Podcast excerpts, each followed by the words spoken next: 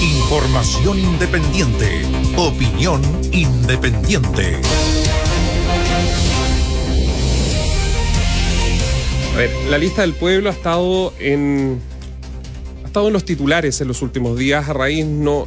Por, por las declaraciones, por lo que ha sucedido, porque tenían un candidato presidencial el viernes pasado, el día lunes amanecieron con que con una nueva declaración diciendo, ¿sabe qué? Cristian Cuevas ya no es eh, nuestra carta presidencial, sino que vamos a buscar, finalmente se conocieron tres nombres. Pero a raíz de esto se han ido conociendo declaraciones y personas que eran, no, no vamos a decir una militancia, porque no se milita en la lista del pueblo, pero simpatizan con ellos y trabajan por la lista del pueblo, que, se han, que han estado públicamente renunciando. Y voy a leer lo que dijo Claudia Pérez, quien ella es asesora de la lista del pueblo, pero básicamente asesora de la convencional constituyente eh, Grandona, que es conocida como tía Pikachu.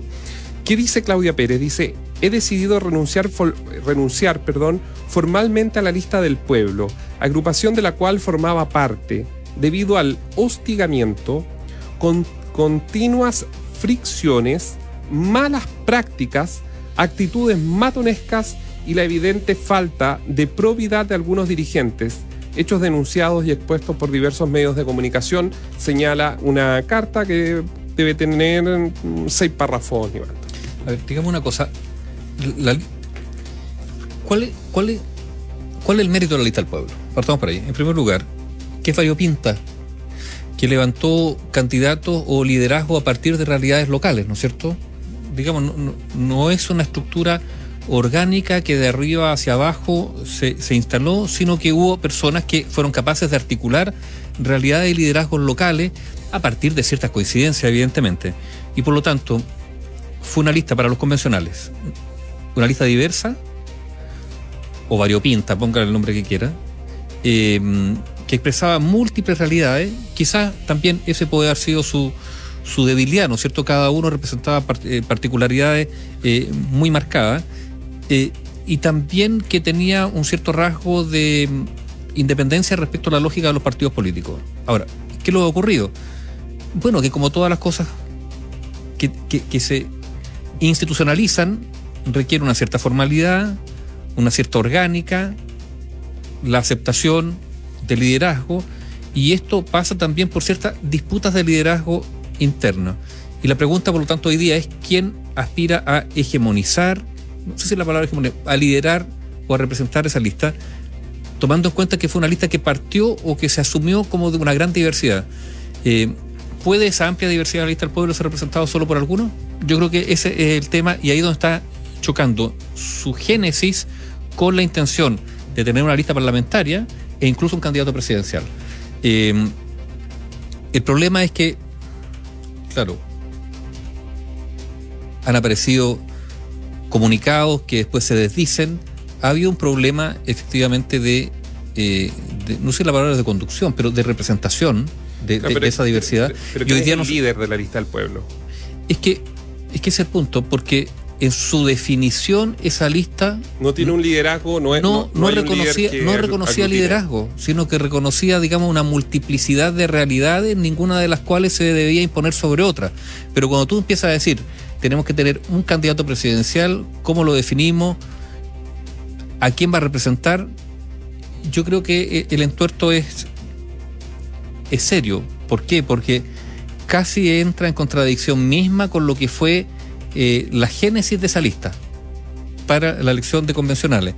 Eh, ahora, esto le ocurre a más de alguna institución, instancia, que tiene que tomar definiciones y en esas definiciones algunas se están quedando fuera. Lo más grave, mira, no es si en este proceso de maduración algunos quedan y otros se van, sino que hay un reproche respecto a ciertas prácticas internas que son complejos. ¿Por qué es complejo?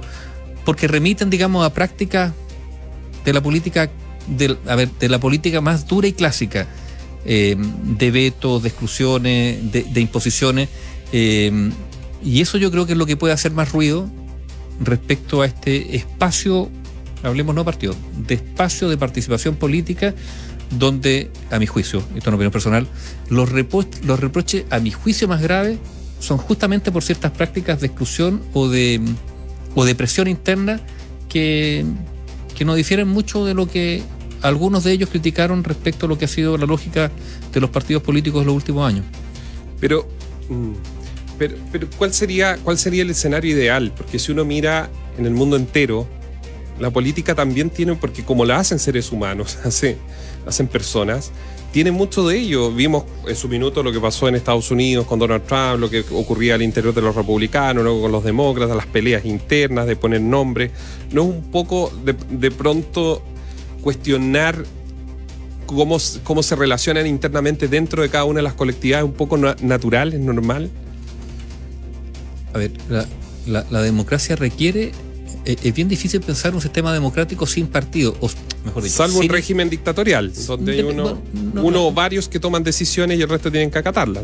No, pero yo me refiero, es que quizá lo que estamos viviendo también como crisis de la democracia es la crisis de los partidos políticos como expresión de representación ciudadana. Y, y- y quizás estemos, y digo quizás porque no lo sé, y quizás estemos evolucionando hacia un sistema de representación distinto, que no sea necesariamente a través de los partidos como los conocemos, y la lista del pueblo puede ser un intento de aquello. Lo logre o no logre ese otro cuento. Pero la crisis de representación en la política está dada, es una evidencia. Eh, y es por eso, ahora, y esto es culpa de los partidos políticos, que no fueron capaces de ajustarse a las demandas de participación y representación de la ciudadanía. O sea, ¿por qué han surgido tantos focos de, de demanda o de expresión local?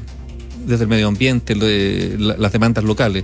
Bueno, porque los partidos políticos no fueron capaces de incorporar esas demandas o esas expresiones. Y, y por lo tanto, uno podría decir, si los partidos políticos no se renuevan, no son capaces de incorporar estas nuevas expresiones, claro, van a surgir por el lado alternativas distintas a los partidos, como ha sido la lista del pueblo. Entonces, de todas maneras se requiere un grado, o sea, la democracia, la democracia requiere ser, más allá de que dicen, mira, se requiere más participación, que sea más directa, sí, se puede avanzar en ese sentido, pero no se puede renunciar a ciertos niveles de representatividad o representación en un sistema democrático. Eso, eso tiene que estar en algún momento. Bueno, ya de hecho, si quieren elegir un presidente, por algo será, ¿no es cierto?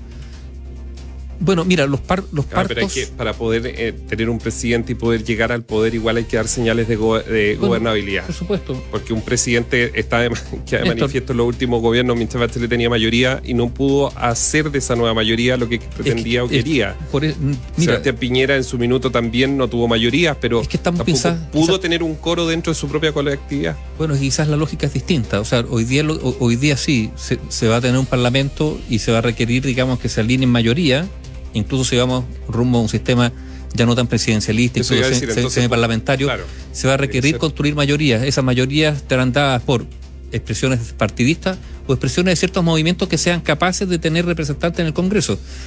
Yo insisto, estamos viviendo momentos de cambio, la representación política o la expresión política también está cambiando, lo que me queda claro es que los partidos políticos no han sido capaces hasta el momento de ajustarse a esos cambios y lo que estamos viendo son expresiones que quizás no resulten, pero que son tentativas, son búsqueda de, de representar mejor a la gente, de representar. O sea, por mucho, por ejemplo, en este caso estamos hablando de la lista del pueblo, pero de quien sea, que diga, nosotros todo lo vamos a resolver a través de eh, consultas, bueno, no puede haber una consulta permanente ante Tipo cada democracia decisión. directa, que es como pa- participativa de forma de que cada avanzar- decisión se tome a través de una se puede consulta. avanzar en la participación, pero en algún momento tiene que haber cierta toma de decisiones que será por alguien representa, porque tú no podrás en el día a día, minuto a minuto, estarle pidiendo a la gente que se exprese sobre determinado asunto. Bueno, Para eso son los liderazgos, claro. pero, yo, pero, yo, pero yo insisto, pero, y esta es opinión personal, a mí lo que más me hace ruido respecto a las críticas que se han generado en torno a la lista del pueblo es que se están acusando que en su interior hay prácticas de convivencia, de trato interpersonal duro, eh, que es muy disonante respecto al discurso que escuchamos por parte de algunos de sus dirigentes, y, y- y eso es complicado porque, porque hay ciertas confianzas, complicidades, amistades, hasta sentimientos que pueden eh, ser dañados, digamos, por ciertas prácticas que remiten, digamos, a, a lo más duro de, de la brutalidad política. Uso la palabra brutalidad, digamos, como expresión de fuerza, de imposición, que es lo que uno esperaría que en estos nuevos espacios no, no ocurriera. Análisis sin compromisos. Opinión independiente.